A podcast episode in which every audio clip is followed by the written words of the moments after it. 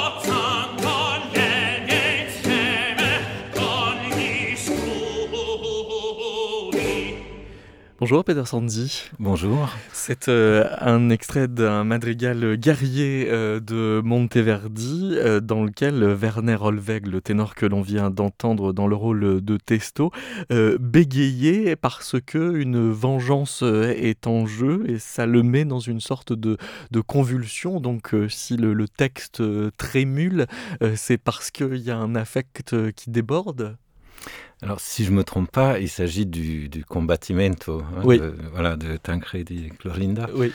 Et donc, c'est un, un, madrigal, effectivement, dans lequel euh, Monteverdi introduit euh, d'abord ces, ces, rythmes qu'on entend hein, dans, la, dans la basse continue, qui sont, mm. euh, qui sont des, des, rythmes, des espèces d'accélération rythmique, enfin, des, ce qu'il appelle des, des, des semichromés ripercose, c'est-à-dire des, des, des, valeurs brèves, des, des doubles croches répétées ou rebattues, euh, littéralement.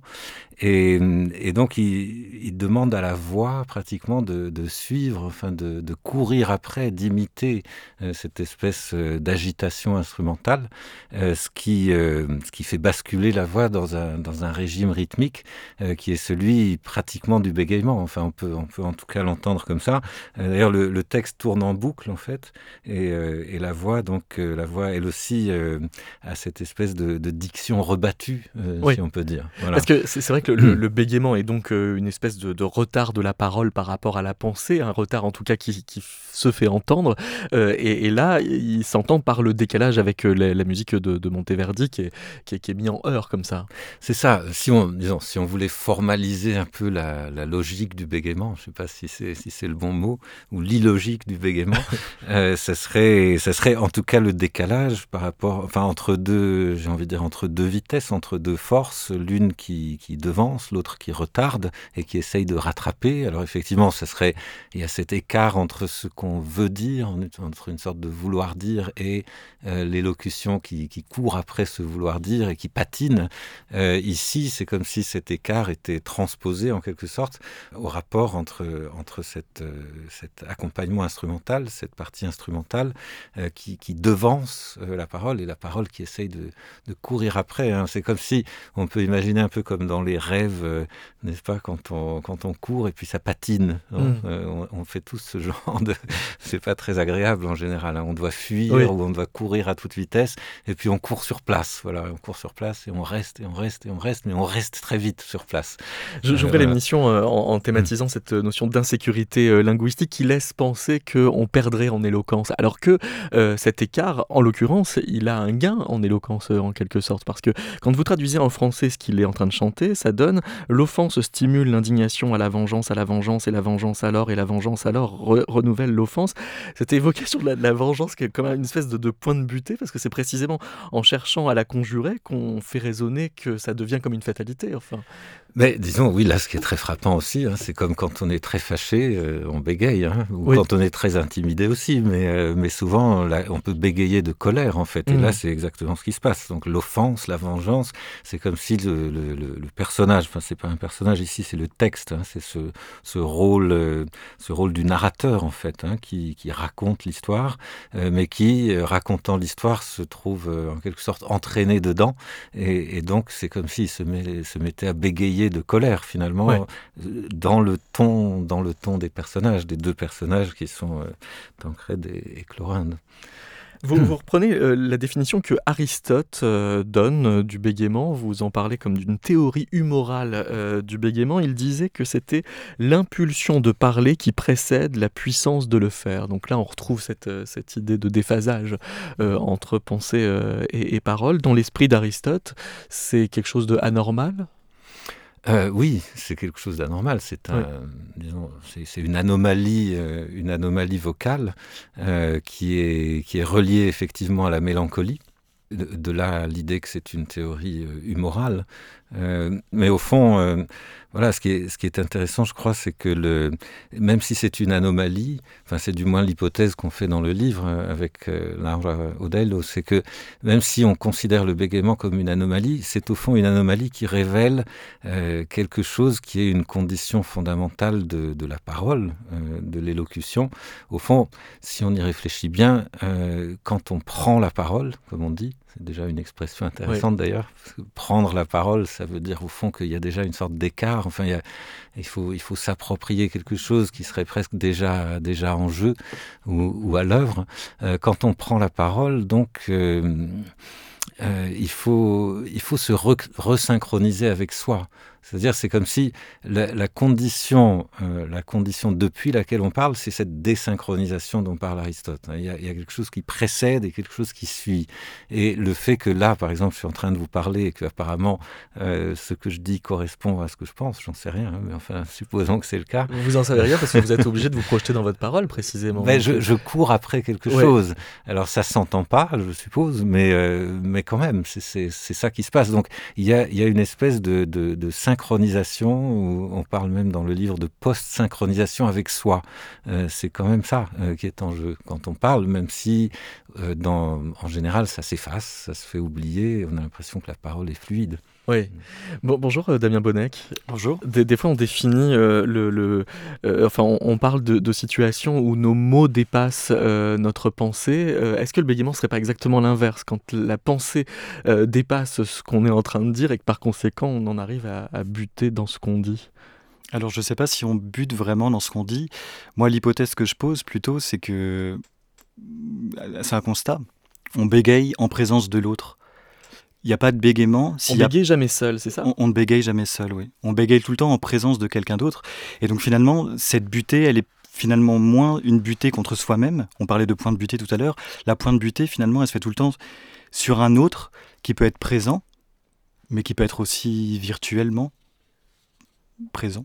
Parce que vous dites, euh, c'est comme si on se coupait à soi-même la parole. Euh, donc ça veut dire que c'est comme si on, on, s'altérait soi-même. Donc si on, on bégayait jamais seul, c'est aussi que... Oui, ou si la présence de l'autre est tellement forte que finalement on l'intégrait dans notre gorge, on l'intégrait en soi, dans notre voix même. Il y avait un engorgement et qui, qui fait qu'on se coupe euh, nous-mêmes la parole en réalité. Hmm. En tout cas, c'est l'hypothèse que, que je pose, oui. Alors, il y a euh, un, exemple absolument incontournable. J'ai l'impression que tous ceux qui euh, tentent de théoriser le, bégaiement retombent incessamment sur cette référence, le poème passionnément de Gerasim Luka, dont voici les, les premières secondes. Pa, pa, pa, pa, pa, pa, pa, pa, pa, pa, pa, le pas, pas, le faux pas, le pas, pas, pas, pas, le pas, le mot, le mauve, le mauvais pas, pas, pas, le pas, le papa, le mauvais papa, le mauve, le pas, papa, passe, papa passe, passe, passe, il passe, il pas, il passe. Le pas du pas du pape, du pape sur le pape du pas du passe.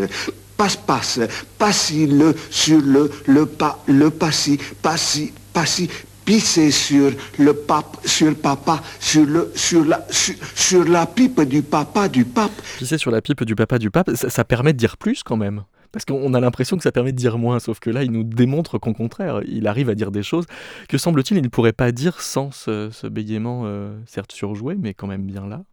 Euh, Probablement, là, je ne saurais pas forcément briller là-dessus. Mais... Oui, mais vous dites qu'au au lieu de, penser le, bégaiement quand même comme défaut de l'expression, vous y entendez bien une déformation de la langue, un, éclatement. Et, qui se fait, c'est une déformation de la langue qui se fait dans un surplus, effectivement.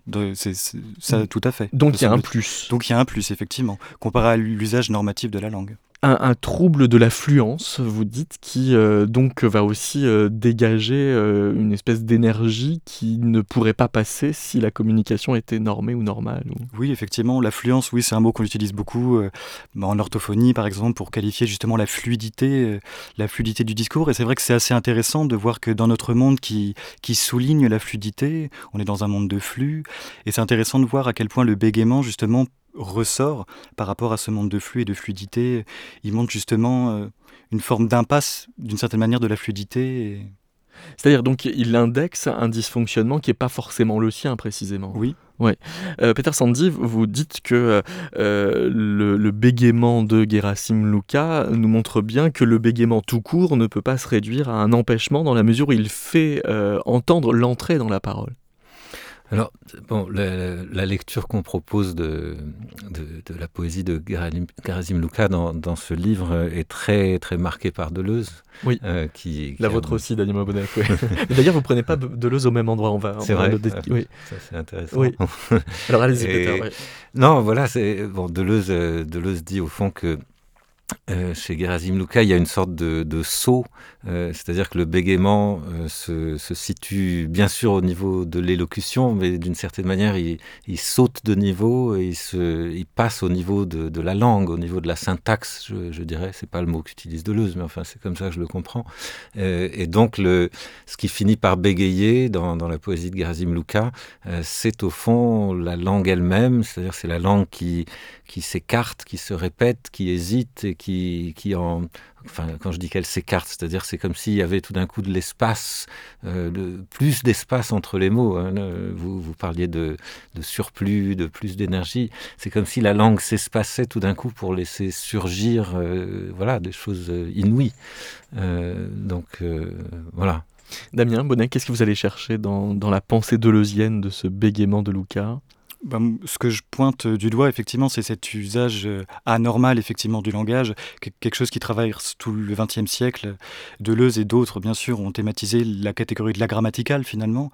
Et là, effectivement, on pourrait dire que c'est une espèce, pour reprendre les termes d'Isidore Isou, qui est père du lettrisme, d'aphonétisme, d'une certaine manière. Il y a peut-être quelque chose en jeu comme ça aussi dans, dans le bégaiement, un travail qui, est à la fois aphonétique et pourtant qui prend pour matériau le phonème lui-même, puisqu'il est répété, mis en valeur, souligné. Et c'est ce qui fait que c'est intéressant aussi, c'est qu'on arrive sur la matérialité même du langage. Finalement, le, signifiant prend davantage d'importance. Quand, vous parlez de réengorgement, c'est aussi que c'est comme une profération qui revient euh, à, rebours euh, de l'acte de signification pour remettre la, la profération à un état plus brut? Peut-être. On pourrait oui. le dire. Euh, tandis que vous, Peter Sandy, quand vous mobilisez ce même texte de Deleuze qui parle de, de Luca, vous, vous isolez cette, cette, phrase, un tremblement qui n'est plus psychologique mais linguistique. Vous insistez sur euh, ce qu'effectivement, euh, il est plus question de simplement arrêter la dimension pathologique du, du bégaiement pour le faire entendre comme elle s'attaque à quelque chose de trop normé dans la langue. Mmh. C'est-à-dire que effectivement, il y, a, il y a chez Deleuze, il y a beaucoup de choses hein, chez Deleuze, et je pense que comme, comme dans beaucoup de ses textes, on peut les lire euh, ben, en, les, en les tirant dans toutes sortes de directions. C'est ce qui est la, la richesse euh, vraiment de, de, son œuvre et de sa pensée. On en parlait euh, un peu avant l'émission avec, ouais. euh, avec Damien. Et euh, en fait, euh, je crois que ce qui nous intéressait avec, avec Laura Odello, c'était euh, de prendre le, le bégaiement et d'observer sa généralisation en quelque sorte. Euh, C'est-à-dire, c'est pas seulement, comme je disais, un, phénomène phonologique, élocutoire, euh, mais en, en s'élargissant, il, touche, il touche à la syntaxe, il touche à la langue, mais il touche aussi aux formes. Il y a des formes qui bégayent, par exemple. C'est pour ça qu'on s'intéresse aussi à un film, qui est un film de Abbas Kiarostami, euh, qui s'intitule Copie conforme, où bon, il se trouve qu'il y a un personnage qui bégaye à un moment, euh, et, ce bégaiement euh, affecte, euh, affecte un prénom, donc c'est le prénom Marie, et tout d'un coup ce prénom devient me, me, me, me, me Marie, euh, et ça pourrait être un accident, un peu comme un accident de la route. Il se trouve d'ailleurs que le moment où ce bégaiement intervient, c'est pas exactement un accident de la route dans l'histoire du film, mais c'est un bouchon, il y a un embouteillage. Bon, Damien, vous parliez de, fluence, de fluidité. Euh, il euh, y, a souvent des bègues dans les témoignages de bègues. Il y en a qui, décrivent euh, cet accident élocutoire qu'ils qui, attendent et qui va arriver. On sait qu'il va arriver, euh, comme si c'était tout d'un coup un, engorgement dans le, trafic euh, du, langage, on va dire. Donc il y, a cet accident élocutoire dans le film, mais c'est comme si de proche en proche, il se répandait, il touchait toutes sortes d'autres niveaux d'organisation du film. Euh, donc le film s'intitule Copie conforme. C'est la même histoire qui se répète, mais différemment. C'est une histoire qui se répète euh, et qui n'arrive pas à avancer. Ouais, voilà. Ouais. Le film, par exemple, se, se termine, c'est très très beau. L'image finale, ce sont deux cloches qui sonnent euh, de manière à la fois synchrone et légèrement décalée. Donc c'est comme si les deux cloches euh, bégayaient elles aussi. Et peu à peu, si on regarde le film à travers cette, euh, cette clé, je dirais, du, du bégaiement généralisé, on, on, le voit partout, en fait, dans la forme filmique, dans l'élocution, il est partout. C'est aussi ce dont parle Deleuze quand il parle de bégaiement chez, euh, chez Saher Mazoc, par exemple. Mm. Donc il y, a, y, a, des personnages euh, qui bégayent dans La Vénus à la fourrure, euh, mais c'est aussi la forme qui bégaye, ça, ça, recommence, ça tourne en boucle, etc. Euh, voilà. Et puis il y a cette euh, force d'innovation euh, du beg. Euh, alors je ne sais pas qui entre Laura Odello et, vous, Peter Sandy, avait écrit ce, passage à la première personne, mais c'est sans doute volontaire qu'il se trouve à la lecture entre deux voix. Il m'arrive parfois de ne pas trouver les mots. J'ai appris avec le temps à inventer des paraphrases, parfois acrobatiques, auxquelles je dois avoir pour nommer les choses ou les personnes dont les noms me manquent. Tu te moques souvent de moi, de cet élan lexicologique que je prends pour sauter par-dessus l'abîme, de ce supplément linguistique potentiellement inépuisable qui invente chaque fois de nouvelles et rocambolesques descriptions périphrastiques. Il va pleuvoir, il faudrait fermer les, les choses à travers lesquelles on voit dehors. Euh, donc là, il y a une magnifique définition de ce que sont les fenêtres. Euh, et je me suis demandé si euh, c'était pas une façon de, de déplier euh, votre goût, Peter Sandy, pour euh, les néologismes, qui sont des sortes d'espaces de, de, concaténation. Alors vous nous avouez que ce sont des, des, des sauts par-dessus l'abîme, finalement? Alors, c'est vrai que je vais devoir là faire toutes sortes d'acrobaties pour ne oui. pas dire qui est l'auteur de, ce, de, de cet aparté. En aparté, oui, voilà. en aparté. Parce qu'on a, on a introduit dans le livre des apartés. Euh, bon, c'est un livre qui est vraiment écrit à deux voix. Euh, donc, je ne saurais pas dire qui a écrit tel paragraphe ou tel autre. Bon, il y a peut-être une première version qui était due à l'un, mais ça a été tellement réécrit et relu ensemble que je ne sais vraiment pas. Par contre, il y a des apartés qui sont dus à l'un ou à l'autre, mais on s'est juré de ne pas dire Ah, qui. c'est un pacte que vous Voilà, c'est un pacte. ouais. Et d'ailleurs, on a effacé toutes les marques de genre. Oui. Donc voilà, c'est pas, pas possible de le savoir. Mais en tout cas, c'est vrai que l'un de nous, non, le, le but, c'était pas de, de trouver une définition originale de la fenêtre, même si je suis très content que ça soit un des résultats. Euh, mais l'un de nous, effectivement, euh, prend ses élans. Alors ça, c'est un exemple quand même de bégaiement qui se situe pas exactement justement au niveau euh, phonologique, au niveau Mm. élocutoire, mais c'est tout d'un coup un mot qui manque dans la langue qu'on qu'on ne trouve pas, et donc il faut, euh, bah, comme selon l'image qui m'était venue tout à l'heure, euh, il faut en quelque sorte prendre son élan, et puis on, patine, enfin on cherche le mot, et puis euh, il y a des périphrases, et, voilà, et on finit par réussir à sauter par-dessus ce trou euh, dans la langue qui, fait défaut, quoi. Euh, mais donc, si- s'il y a du bégaiement en jeu, bon, c'est un bégaiement dans un sens assez généralisé ici, c'est un bégaiement peut-être sémantique, on pourrait dire, si, si on peut penser ça. C'est donc un mot qui manque, et, et ce manque euh, fait que le locuteur ou la locutrice s'acharne et se déchaîne euh, en, essayant de trouver toutes sortes de périphrases qui sont autant de, de possibilités de synonymes. Euh, donc le, manque du mot déchaîne une espèce de, pulsion de répétition dans la langue pour essayer de combler cet abîme. Voilà, on pourrait dire que c'est une sorte de bégaiement séma- sémantique. Mm. A yum da da da, skibidi bidi yum da da da. Est-ce que parler en musique euh, vient changer la donne, euh, Damien Bonnec Parce que c'est vrai qu'on peut penser à la figure de, Scatman, par exemple, qui est bègue et qui, dès lors qu'il euh, se met dans une situation d'énonciation qui est au contact d'une temporalité musicale, alors il devient virtuose et il efface complètement la limite entre un, langage qui serait orthophoné, disons, et puis un autre bégayé. Est-ce que donc se, projeter dans une vitesse extériorisée, ça vient résoudre cette opposition? Peut-être. Après, il y a le jeu des masques. Effectivement, on connaît aussi beaucoup d'acteurs, par exemple du domaine de la performance, des acteurs bègues, qui, une fois qu'ils prennent possession de leur personnage, deviennent autres, pour reprendre ce, ce- ce thème de l'altérité. Et en devenant autre, euh, ils ne bégayent plus. Par exemple, Vincent Ladon, me semble-t-il, qui, qui, Oui. est, qui est bègue et qui, lo- lorsqu'il interprète des, perso- des personnages, ne l'est plus du tout. Donc, euh, et on peut imaginer effectivement que- qu'en musique, ce soit tout à fait la même chose. C'est quoi la tachyphémie, euh... Peter Sandy? Alors la tachyphémie, c'est un, c'est un mot rare. Euh, je sais peut-être qu'on l'a inventé d'ailleurs. Honnêtement, je me souviens plus. Qui, qui serait Euh, synonyme aussi de tachylali ou de tachylogie.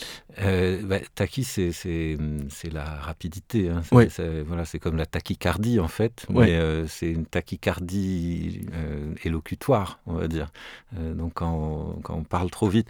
Mais ce ce mot, enfin si on l'utilise, Cette c'est un peu- lexicale, je ne sais plus où- exactement où, où est-ce qu'il page intervient. 50. page 50, euh, parce que parce qu'en fait on a essayé de, en fait ce chapitre qui est consacré au bégaiement euh, est issu d'une conférence euh, qu'on a faite à deux voix et on a essayé d'écrire, euh, bon de manière discrète sans trop surjouer dans l'écriture, mais d'écrire d'une manière bégayante. Donc il y a des mots comme ça qui qui existent pas vraiment. Je me souviens d'un autre qu'on utilise dans le chapitre qui était destiné à être prononcé oralement dans la conférence qui était, si je me souviens bien, c'était la méméprise ou quelque chose comme ça. Mhm. mais, il y avait, il y avait un redoublement du préfixe mais. Euh, et donc là, on essaye de, on essaye de trouver comme ça des, des mots euh, qui font sens, évidemment, mais qui introduisent du bégaiement euh, dans, dans l'écriture même du chapitre. Parce qu'il y, a un- il y a un mot que vous prenez à Marin-Mersenne qui est la phtongonomie. Ah oui, alors ça, c'est dans un autre chapitre. Bah, qui, qui se relie un peu à cette, euh, à cette idée qu'il y aurait une, une vérité euh, caractériologique dans la voix, euh, qui est une espèce d'équivalent sonore de la physiognomie, euh, et qui marche aussi bien pour les animaux que pour les humains, ce qui, ce qui vient pour le coup surpasser l'idée d'Aristote qu'il y aurait que les humains qui bégayent. Oui, alors bon, bah, ça c'est effectivement c'est un motif ou enfin une, question, euh, même j'ai presque envie de dire une inquiétude qui court comme ça un peu en filigrane euh, à travers les pages du livre. Euh, c'est la différence entre la phonation, l'élocution humaine et la phonation animale. Et alors la question de la phtongonomie, qui est l'équivalent de la physionomie pour le, le, son, pour, le, pour la voix. Euh, c'est une question qui a été euh, soulevée euh, par, par deux auteurs sur lesquels on se penche dans le dernier chapitre, euh, qui sont Marin Mersenne et Athanas Kircher, qui étaient d'ailleurs en, en, correspondance. Et qui ont... Donc deux érudits jésuites du XVIIe siècle. Exactement, ouais. exactement. et qui ont, qui ont produit des, des, monuments d'érudition, l'un et l'autre, sur, sur la musique, sur les voix, sur les instruments, sur, sur l'acoustique, sur les salles, les échos, enfin toutes sortes de choses. Et en particulier donc sur, sur les voix, sur les voix animales, euh, ils ont des, des, théories vraiment intéressantes avec cette question qui reste irrésolue. C'est d'ailleurs ça qui est passionnant. Euh, ils se demandent si finalement les voix animales sont des voix de, de convention euh, c'est-à-dire des voix arbitraires. Euh, si, euh, par exemple, la syllabe, je crois que c'est Mersenne qui parle de ça, la syllabe que, que prononce, entre guillemets, la, poule lorsqu'elle veut protéger ses poussins, qui est glo, ou je sais plus, est-ce que c'est une syllabe conventionnelle ou est-ce qu'elle a un rapport naturel, j'ai envie de dire cratilique au sens du dialogue de Platon, le, le est-ce qu'elle a un rapport naturel avec, avec ce qu'elle signifie? Et cette question reste complètement en suspens, euh, ce qui fait d'ailleurs qu'il y a tout un abîme qui s'ouvre en fait. On ne sait plus très bien si les animaux ont une langue naturelle, c'est-à-dire contrainte, réflexe en quelque sorte, ou bien s'il y a de l'arbitraire. Je crois que c'est une tradition d'ailleurs qui est une longue tradition euh, qui, que Mersenne et Kircher héritent d'Aristote. Euh, Aristote se demandait déjà si certains oisillons, euh, lorsqu'ils se retrouvent dans le nid d'une autre espèce, euh, est-ce qu'ils peuvent apprendre des syllabes entre guillemets donc, euh, donc voilà. Euh, après, cette différence euh, humain-animal, elle se retrouve effectivement dans le chapitre qu'on consacre au bégaiement, où il y a cet énoncé bah, assez dogmatique, il faut bien le dire, d'Aristote ou du pseudo-Aristote, qui dit il n'y a que l'humain qui bégaye, parce que justement, il y a cet écart entre la pensée et l'élocution. Et c'est vrai qu'à partir du moment où on introduit la pensée, bah, pour la plupart des auteurs, des penseurs, euh, là on est passé du côté de l'humain, ce mmh. qu'aujourd'hui on aurait peut-être envie de contester d'ailleurs. Hein, mais enfin, voilà, il y a une longue et puissante tradition qui veut que si on parle d'écart entre pensée et phonation, ça y est, on est, la pensée c'est humain. Voilà. Je me demandais si l'exemple de, la poule était pas euh, dé, déjà voué à sortir du cratilisme parce que c'est quand même l'animal dont les onomatopées sont les plus variées quand on passe d'une langue à l'autre. Enfin, fait code cadette en français alors qu'elle fait chicky en, en anglais, je crois. Alors que euh, la chèvre. Euh, elle fait B dans toutes les langues. Alors, ben, ça, c'est une question intéressante quand même. Là, là, il y aurait beaucoup à discuter, je pense. Parce que euh, qu'est-ce qu'on fait quand on met des onomatopées sur un son ou un cri, comme on dit, animal? Est-ce qu'on est déjà en train de les traduire? Euh, Est-ce qu'on est déjà en train de les filtrer et de les, de les, intégrer, de les insérer, de se les approprier finalement euh, dans une langue humaine? Probablement, hein, c'est ce que je suis tenté de dire. En même temps, voilà, il faudrait, il faudrait voir là, que euh, finalement, ces, ces diversités de, cette diversité de traduction phonématique, de traduction sonore, peut-être qu'elle révèle quelque chose d'une diversité qui serait là dans le, dans le phénomène animal lui-même. Je ne sais pas, ça c'est mmh. une belle question d'une certaine oreille musicale aussi probablement. Il y avait une exposition à la Philharmonie de, de Paris il n'y a pas très longtemps sur euh, musique animale et on voyait effectivement, euh, c'était le coq, c'était pas la poule, mais on voyait justement euh, les différentes manières de prononcer. Je pense effectivement qu'il doit y avoir une appropriation du, de celui qui écoute, effectivement, du locuteur par rapport... Parce que là, moi, j'ai pas entendu de B, par exemple, dans ce qu'on a entendu dans la vrai chèvre. l'entend. Non, parce que c'est une vraie chèvre. en, en, fait, c'est seulement quand on imite la chèvre qu'on fait B. Ouais. ouais. Mais c'est pas plutôt les moutons ou les brebis qui font B? Ah oui, c'est vrai, peut-être. Non, je, je suis pas sûr. Hein. euh, votre réflexion sur le bégaiement, elle s'inscrit entre une réflexion sur la ventriloquie et, une autre sur l'amplification. Et donc, euh, vous multipliez les, les, parallèles et vous dites dans la ventriloquie, ma voix s'avère celle de l'autre. Euh, dans le bégaiement, ma post-synchronisation vocale avec moi-même se détraque. Et donc, ça vous permet comme ça des, jeux de, de parallèles. Et je voulais vous faire découvrir la xénolalie. Je sais pas si vous avez déjà entendu Euh, on en a parlé dans le métaclassique dicté avec euh, Philippe Baudouin. Et donc, euh, voici un exemple euh, de day,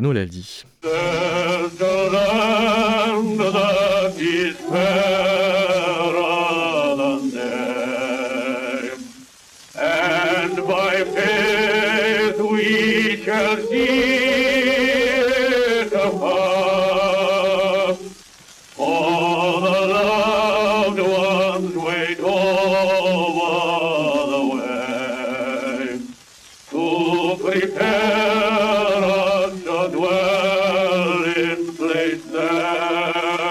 Donc, c'est un enregistrement du début des années 1930 d'un médium qui se trouve habité par euh, la voix euh, d'un esprit qui le restitue. Donc, il a en lui une autre voix que, que la sienne. On peut parler de ventriloquie? Je dirais même, euh, sans, sans connaître le, le Le- le contexte, cas, ouais. ni qui habite euh, qui, Ouais. mais euh, ni la langue d'ailleurs, hein, je sais pas, c'est, Ouais, il y a- une langue. Je crois que c'est de l'anglais, mais oui, je suis pas sûr. Mais donc, sans, sans rien connaître du tout du contexte, j'ai envie de dire que c'est l'exemple typique de ventriloquie. Euh, xénolalie, si j'entends bien le mot, c'est tout simplement le fait qu'on ait parlé en quelque sorte par, par un corps étranger, enfin par, par un esprit étranger. Et c'est vraiment ça, la ventriloquie, c'est littéralement ça. Toute l'histoire de la ventriloquie qui est passionnante, euh, c'est le fait d'être habité par, euh, par la voix d'un autre, c'est souvent la voix d'un esprit, euh, qui est typiquement euh, voilà, Xénos, l'étranger, l'autre, et, et qui, qui parle, qui parle d'ailleurs sans que euh, la, la personne ventriloquée comprenne nécessairement euh, ce qui est dit. hein. Ça reste à déchiffrer, à interpréter par d'autres. Donc exactement, oui, oui, oui.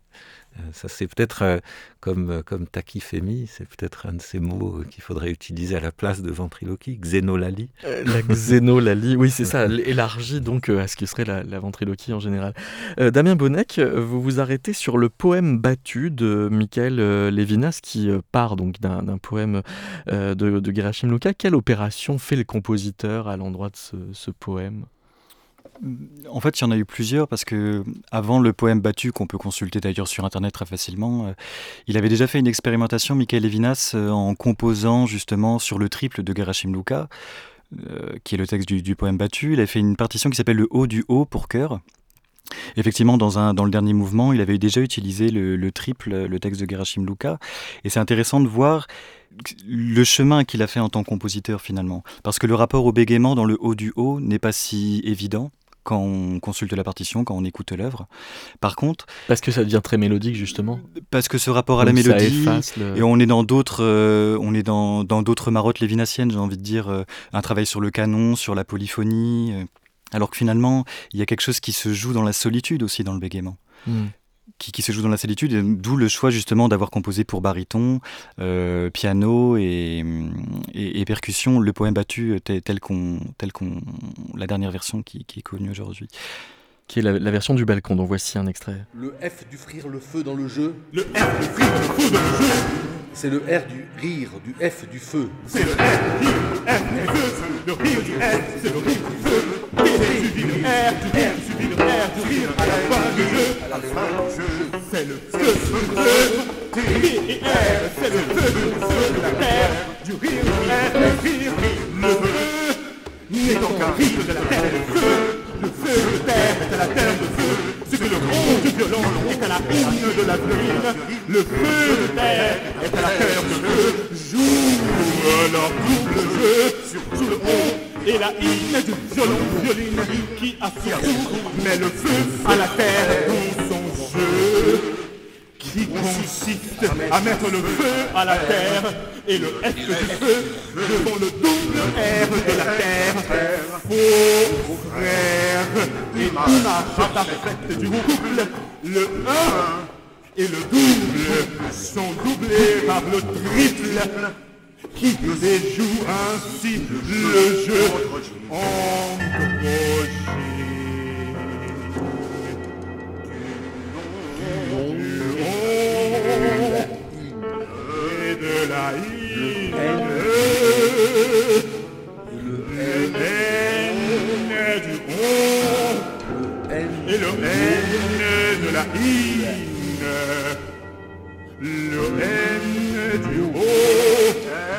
du et de la haine, du haut.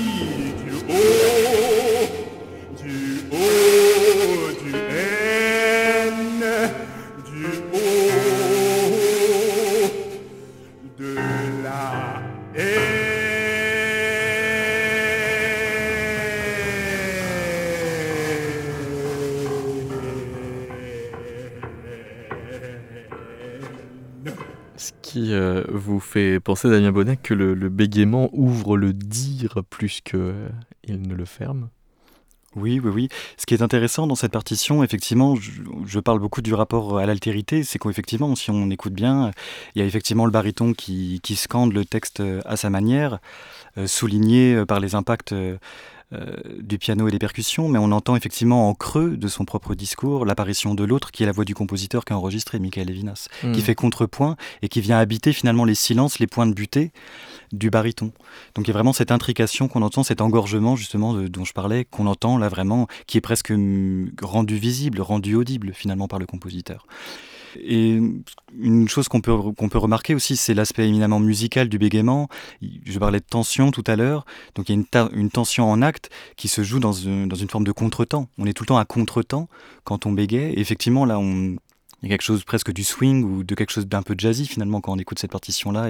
On voit qu'on est tout le temps dans un élan syncopé qui tient aussi d'une forme d'essoufflement qui tient à cœur à Michael Levinas. Euh, C'est quelque chose qui thématise beaucoup, euh, l'essoufflement. D'où le fait que d'ailleurs, le bégaiement, chez Michael Levinas, on peut le, on peut le lier au phénomène du hockey, par exemple, qui l'intéresse beaucoup, ou du rire. Euh, quand il a mis effectivement en musique euh, le rire, c'est quelque chose qui, l'intéresse beaucoup, Michael Levinas. Il y a quelque chose dans le rire qui est aussi de l'ordre du bégaiement, finalement, euh, avec ces trous dans la voix qu'on entend et ce sursaut du corps. Et euh, vous, vous relisez en écoutant ces contretemps de, de Michael Lévinas euh, l'œuvre du père, Emmanuel Lévinas, dans un texte de, de 49, il thématise l'entretemps, donc vous pensez contretemps et entretemps dans ce rapport père-fils. Oui, oui, oui. Bah après, c'est c'est un texte de Pierre Ayat qui s'appelle, euh, qui critique justement cette prééminence du présent et qui prend appui notamment sur le texte de euh, ce- le, le texte d'Emmanuel Lévinas. Euh, effectivement, moi, je, mon travail aussi, c'est de percevoir un petit peu le lien qu'il peut y avoir entre la poétique du fils et la pensée du père, parce que je pense qu'il y a effectivement un héritage. Donc, effectivement, l'altérité, ce- c'est quelque chose de, majeur, me semble-t-il, mais il y a tout un travail effectivement pour le musicien que je suis euh, autour du contretemps. Et non seulement il y a contretemps dans le bégaiement, mais il y a aussi un travail justement de dilatation, un espace qui se crée. On en parlait avec euh, Peter Sandy, euh, qui justement crée un entretemps, me semble-t-il, où vient s'immiscer les incertitudes du sujet, peut-être. Parce que euh, cet, cet entre aussi, enfin Emmanuel Lévinas parle d'un manque d'être, ça c'est une expression que vous, vous relevez, et, et comment est-ce que vous réussissez à l'entendre euh, dans l'œuvre de Michael Lévinas, ce manque d'être? C'est une bonne question. Comment je l'entends, ce manque d'être? Bah dans ces silences, tout simplement, la voix qui, qui est en suspension, probablement. Justement dans cette façon de mettre de l'antre. Dans De- cette de- façon de ouais. mettre de l'antre. oui. Euh, Peter Sandy, vous vous mettez un A à entre, c'est à cause de Derrida?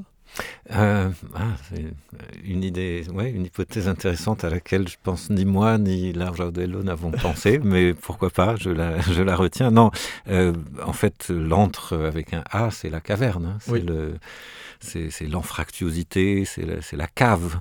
Et donc, euh, nous, on s'intéresse euh, à ce qu'on appelle- ce qu'on peut appeler en français une voix cave. Euh, Mm. Quand cave devient euh, en apposition comme ça, presque une sorte d'adjectif, c'est-à-dire une voix creuse, euh, qui est par excellence la, voix qui devient ventriloquée. Euh, donc c'est dans, en fait, il y a beaucoup, beaucoup de caves, d'anfractuosité, d'antre avec un A, euh, qui sont, euh, qui sont des lieux de ventriloquie. Et je pense que ce sont d'autant plus des lieux de ventriloquie que le c'est- cet antre, c'est au fond euh, presque une, une, une projection ou une, une extériorisation pardon, de cette cavité qu'on porte en soi et depuis laquelle la voix se forme. Euh, il y a cette expression magnifique, enfin cette, euh, cette pensée magnifique de Philippe Lacoue-Labarthe qui, qui revient à plusieurs reprises dans, dans le Mm. livre et qui parle de cette, de cette extériorité. Peut-être cette qu'on peut donner la citation parce qu'elle est vraiment très belle. Ce Oui. n'est pas l'intériorité qu'elle exprime, mais l'incessante intrusion. Tant qu'il y a vie de l'extérieur en nous, de l'ouvert, elle est la marque, même silencieuse, de cette intime extériorité ou de cette intériorité étrange en quoi nous consistons. Les Exactement. immatériaux, ouais. Exactement.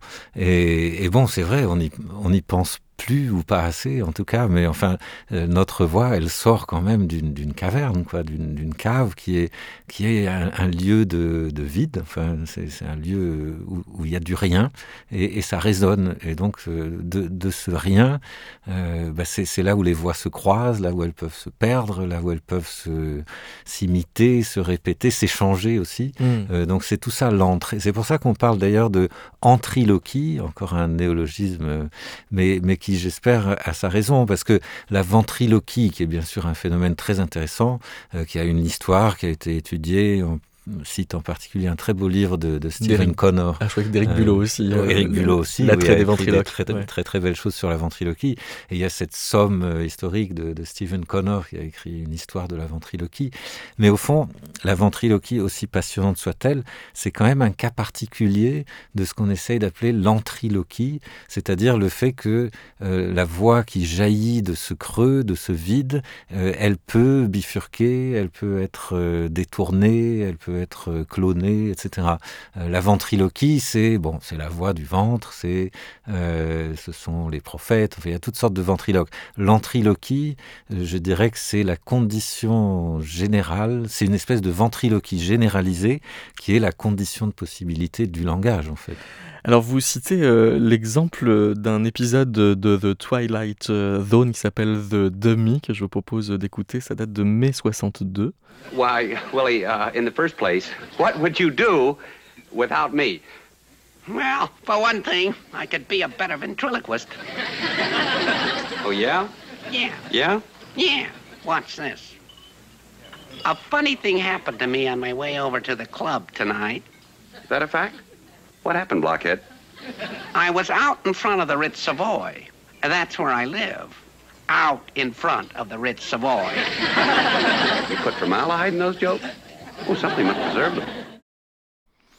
Donc euh, Jerry, le, ventriloque, demande à sa marionnette euh, Willy, d'abord, qu'est-ce que tu ferais sans moi? Ce à quoi euh, Willy répond bah, Eh bien, en tout cas, je serais un meilleur ventriloque. Et pour le démontrer, le pantin se met à ventriloquer le ventriloque et à le, faire parler de sa voix aiguë. Et là, vous cultivez le paradoxe de, la situation en soulignant que c'est bien. Là, je soupçonne que c'est vous, Peter Sandy, qui a écrit ce passage. Willy le pantin ventriloqué par Jerry qui parle en Jerry, si bien que Jerry parle en Willy qui parle en Jerry, si bien que phoniquement, Jerry est à la fois plus grand et plus petit que lui-même. Oui, alors c'est en fait, euh, on parlait de la de ventriloquie généralisée. Oui. Alors, si, si on prend cette idée au sérieux, euh, ça veut dire que euh, il faut pousser l'idée de ventriloquie jusqu'au point où on peut plus distinguer qui ventriloque qui. Oui. Hein C'est-à-dire que la ventriloquie devient une condition générale euh, et non savoir, plus une relation. Voilà, oui. et non plus une relation hiérarchique dans laquelle on peut distinguer l'original et, et l'effet le, de ventriloquie. Donc, ça, ça, ça aboutit nécessairement à cette à ce qui est ici mis en scène dans cet épisode de, Twilight Zone, euh, la quatrième dimension, à savoir que c'est le ventriloque euh, pardon, c'est le c'est la marionnette du ventriloque oui. qui se met à ventriloquer le ventriloque. C'est ça. Voilà. Ouais. Alors c'est pas uniquement, c'est pas pour le plaisir de compliquer les choses euh, que qu'on dit ça, mais c'est parce que euh, ce que cette situation montre, c'est qu'en fait il n'y a pas de limite à la ventriloquie. Il s'agit de que, la, que la ventriloquie est précisément cette condition, cette condition partagée, qu'il y a de la ventriloquie partout. Autrement Autrement dit que quand je parle avec ce que je pense être ma voix, euh, ça n'est jamais qu'un effet d'appropriation euh, d'une situation euh, dans laquelle je suis traversé par une voix qui ne m'appartient pas, mais je fais toutes les acrobaties du monde pour vous démontrer que oui, c'est bien moi qui parle. Mais voilà, il y a une espèce d'expropriation fondamentale qui est la vocalité même. Voilà, quand mmh. je parle, je suis traversé par une voix qui sort de ce vide, de cette antre, et euh, le fait qu'elle apparaisse comme mienne, euh, ça n'est jamais qu'un effet, justement. Euh... Et donc pourrait-on dire que le bégaiement, c'est un cas particulier de ventriloquie, c'est ça l'idée alors, euh, effectivement, euh, ce qu'on ce essaye de, de, dire dans le livre, donc il y, y, a un passage entre ventriloquie et bégaiement qu'on essaye d'expliquer de la manière suivante. Donc les deux sont évidemment des anomalies, si on veut les considérer comme ça, que, dont on essaye de dire que c'est des conditions fondamentales de, de l'élocution. Euh, mais c'est comme si la, la ventriloquie euh, était en quelque sorte une anomalie ou une condition euh, spatiale, j'ai envie de dire. Euh, On retrouve cette histoire d'espace que euh, mmh. Damien pointait dans l'antre, quoi. C'était. Oui. Ouais. donc c'est le, c'est, une voix autre qui vient se loger en moi, alors que le, ce qui, ce dont on dit, voilà, c'est toujours comme ça en fait. C'est toujours une voix autre qui parle en moi. Alors que dans le cas du bégaiement, c'est une sorte de, d'anomalie ou de décalage et donc de condition de possibilité temporelle de l'élocution. Donc on serait, il y aurait l'espace et le temps qui seraient ces deux conditions de possibilité, pour parler comme Kant, euh, de, l'élocution. Et le bégaiement, eh bien, ça serait cette condition de possibilité temporelle qui fait que je suis toujours euh, en retard ou en avance sur, euh, enfin, dans, dans, mon élocution, je suis toujours désynchronisé avec moi-même. Et ça, c'est la condition de possibilité fondamentale de cette post-synchronisation qui est l'élocution dite normale. Et vous pointez euh, un cas qui cumule, euh, ce sont les Inuits qui sont, vous dites, à la fois dans le bégaiement réglé et la ventriloquie rythmée.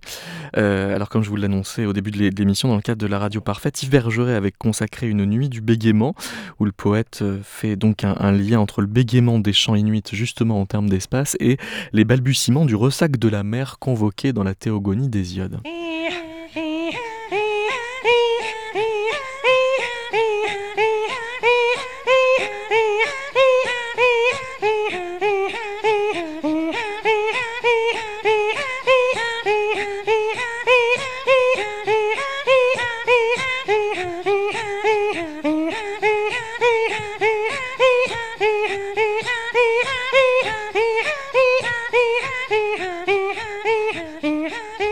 Que le, chant katajaïte inuit euh, représente quelque chose de.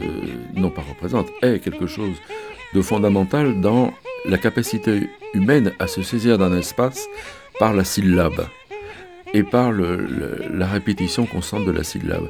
L'espace est sacré, bien sûr, il s'agit d'un espace animiste, dans lequel le continuum des esprits, des puissances surnaturelles se manifeste sans cesse, un espace sans transcendance, euh, dans lequel le sacré est constamment en turbulence.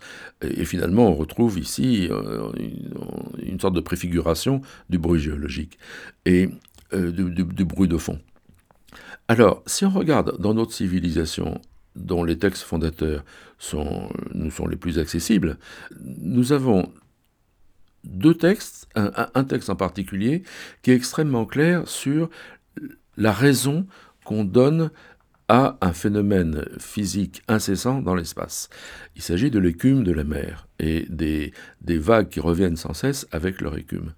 Et pourquoi y a-t-il cette prolifération de mousse blanche à la surface des vagues, au loin lorsque le vent est fort, et en tout cas lorsque les mouvements de l'eau arrivent sur la plage, arrivent sur, la roche, et produisent cet effet étrange, scintillant, éphémère, ça a du sens, puisqu'on est dans une pensée animiste, dans le panthéisme gréco-romain, qui est une pensée animiste, euh, que fait-on avec ça? On se pose des questions.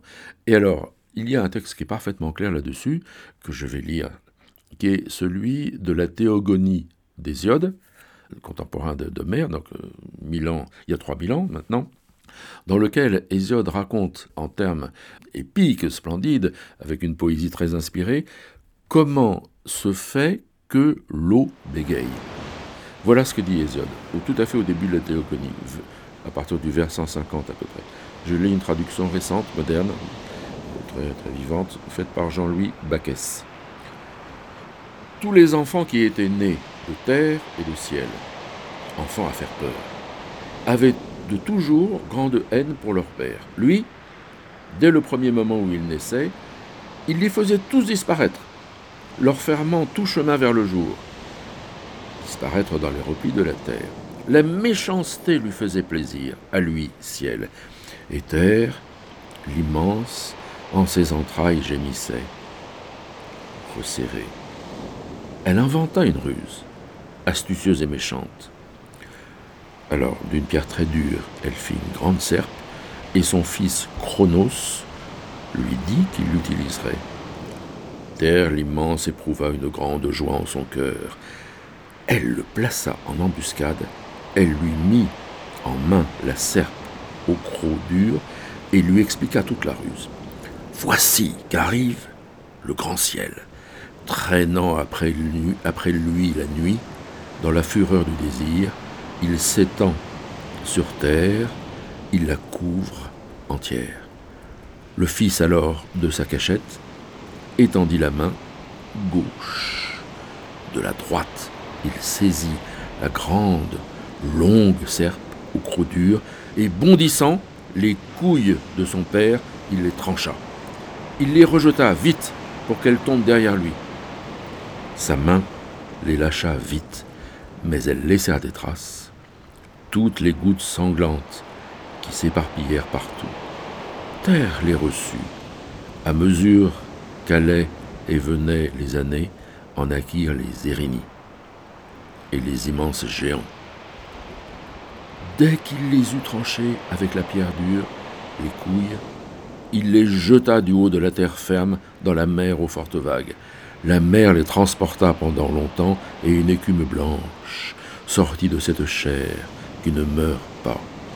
Une fille en naquit, et tout d'abord, vers Cythère, l'île inspirée, elle vogua. Puis elle aborda Chypre qu'entourent les vagues. Elle sortit de l'eau, belle et pudique, déesse, et l'herbe poussait sous ses pieds délicats. On l'appelle Aphrodite, déesse de l'écume, formée avec de l'écume.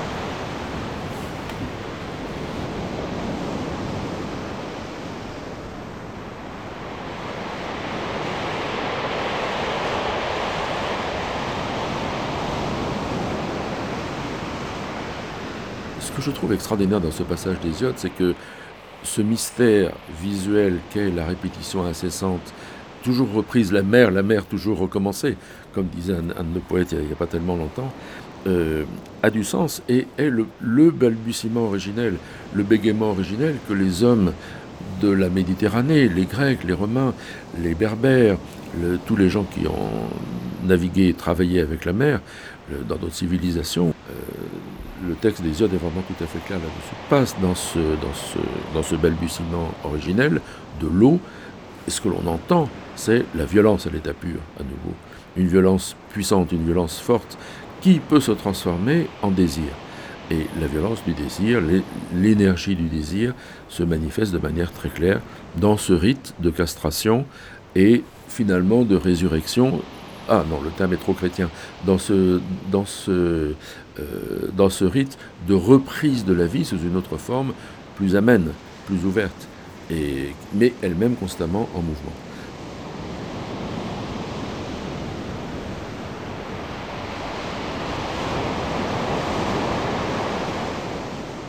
Vous pouvez retrouver sur metaclassique.com à la page de l'émission Bégayer l'intégralité de cette nuit du, bégaiement en, en, lien. Qu'est-ce que vous pensez l'un et l'autre, Peter Sandy, Damien Bonnec, de cette synonymie alors entre bégaiement et balbutiement? Parce qu'on a déjà dit euh, tout à l'heure un retour à un état agrammatique euh, du, langage et c'est aussi ce que suggère à l'instant Yves Bergeret. Peut-être que dans le balbutiement, il y a quelque chose de l'ordre de l'expérimentation et peut-être de quelque chose qui se cherche alors que finalement dans le bégaiement, il faut sans doute pas oublier qu'il y a tout le temps une souffrance quand même du sujet qui bégaye. Euh, il y a tout le temps une souffrance qui est plus ou moins là, plus ou moins affirmée, mais il me semble que on est quand même de, l'ordre de la pathologie d'une certaine manière, quand même dans le bégaiement. Euh... Parce que lui, lui parle d'une réponse à une violence qui peut être aussi une façon de se connecter au sacré, et d'ailleurs il relève que la sibylle, la pythie sont des figures bégayantes, précisément parce qu'elles sont dans une, une séduction, une sollicitation du, du surnaturel, et que c'est ça qui les met en tremblement. Euh. Mais moi, j'ai envie de dire aussi, en, en, repensant à quelque chose que, que Damien, Damien a dit en, en début d'émission et qui m'a beaucoup frappé, euh, qu'on ne bégaye qu'en présence de l'autre oui. ou, ou, face à l'autre, ce que je trouve une On idée. Ne jamais seul. Voilà, ce que je trouve une idée magnifique et voilà, qui, qui mérite vraiment d'être pensée.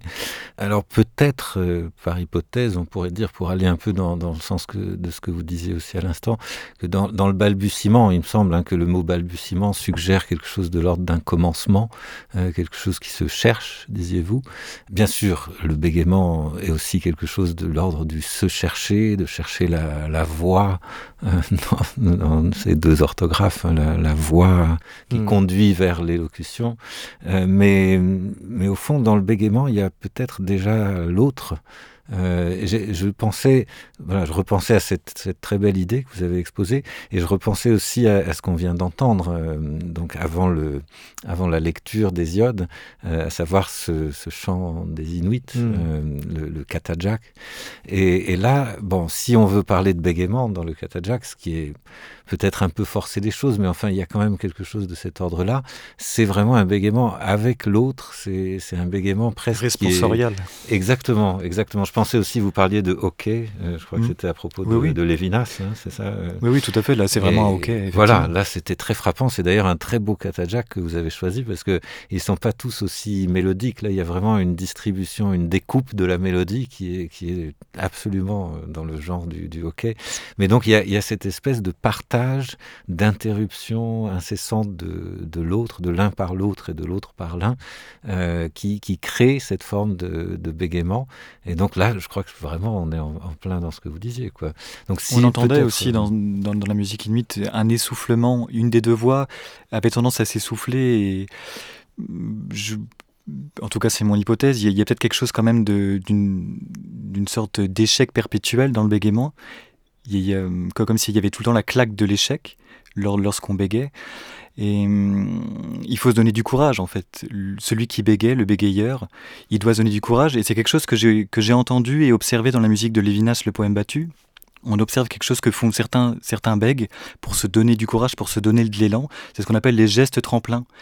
On appuie sur les mains pour avancer, pour donner de l'élan, c'est quelque chose que font certains bègues. Et il se trouve que le baryton, euh, en, euh, on est à la moitié là du, du, poème battu environ, fait justement, se sert d'une table qui est en face de lui pour faire des gestes tremplins. Ça c'est sur la partition ou c'est l'interprète qui en a décidé Non, c'est en dialogue avec le compositeur. Ouais. D'accord, oui.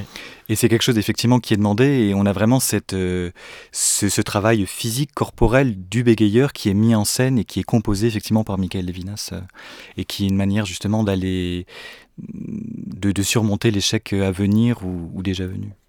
Dans Moïse et Aaron de, de Schoenberg, Moïse est bègue alors que Aaron a la parole facile. C'est aussi une remarque que fait Yves Bergeret. Et pour lui, c'est une espèce d'estampille, quoi, que, que le, le, le bégaiement euh, traduit une connexion au sacré. Mm.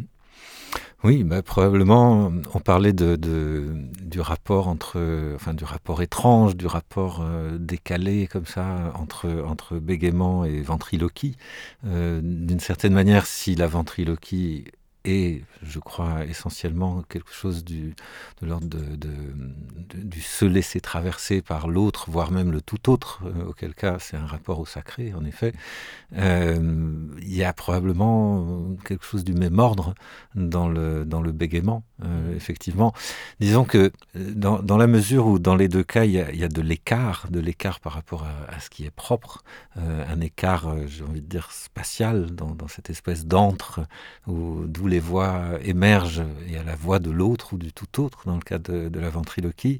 Et dans le cas du bégaiement, ben, au fond, c'est le, il y a une sorte d'espacement de la langue, enfin, de qui, qui, qui, est différé, ça, ça n'arrive pas tout de suite. Donc il y a du vide qui se crée, de l'attente, et de là surgit aussi probablement un, un rapport à une sorte d'altérité qui... Et la possibilité d'une bifurcation, c'est quelque chose... Deleuze insiste beaucoup justement. Le bégaiement, c'est une manière de bifurquer aussi, de créer une ramification dans le langage et probablement dans la pensée. Il a aussi la phrase de Deleuze, créer du neuf par le dérèglement pathologique de la langue engendrant une agrammaticalité. Il y a toujours cet emploi positif du pathologique chez, chez Deleuze. Au lieu de l'exclure, il, il, le prend avec lui. Oui, effectivement. il en fait ouais. quelque chose de créatif. Ouais. C'est un des, un des néologismes bégayants pardon, qu'on qu essaye de, de, proposer, avec lequel on, on, joue dans le livre. Je, je l'ai retrouvé, je ne le retrouvais pas tout à l'heure. C'est le mot mémécanisme, c'est-à-dire un mauvais mmh. mécanisme. Euh, et je pense que c'est ça qui, qui, intéresse Deleuze, c'est-à-dire le, le, dérèglement pathologique du, du mécanisme phonatoire qui devient un mé-mécanisme, comme mmh. on dit, une méprise. Ou enfin, voilà. Mmh. Merci beaucoup, Peter Sandy. Merci à vous. Merci Damien Bonnet. Et puisqu'on parlait de Hoquetus, bah, je vous propose de nous quitter avec une figure inattendue de bégaiement qui est le Hoquetus David de Guillaume de Machon.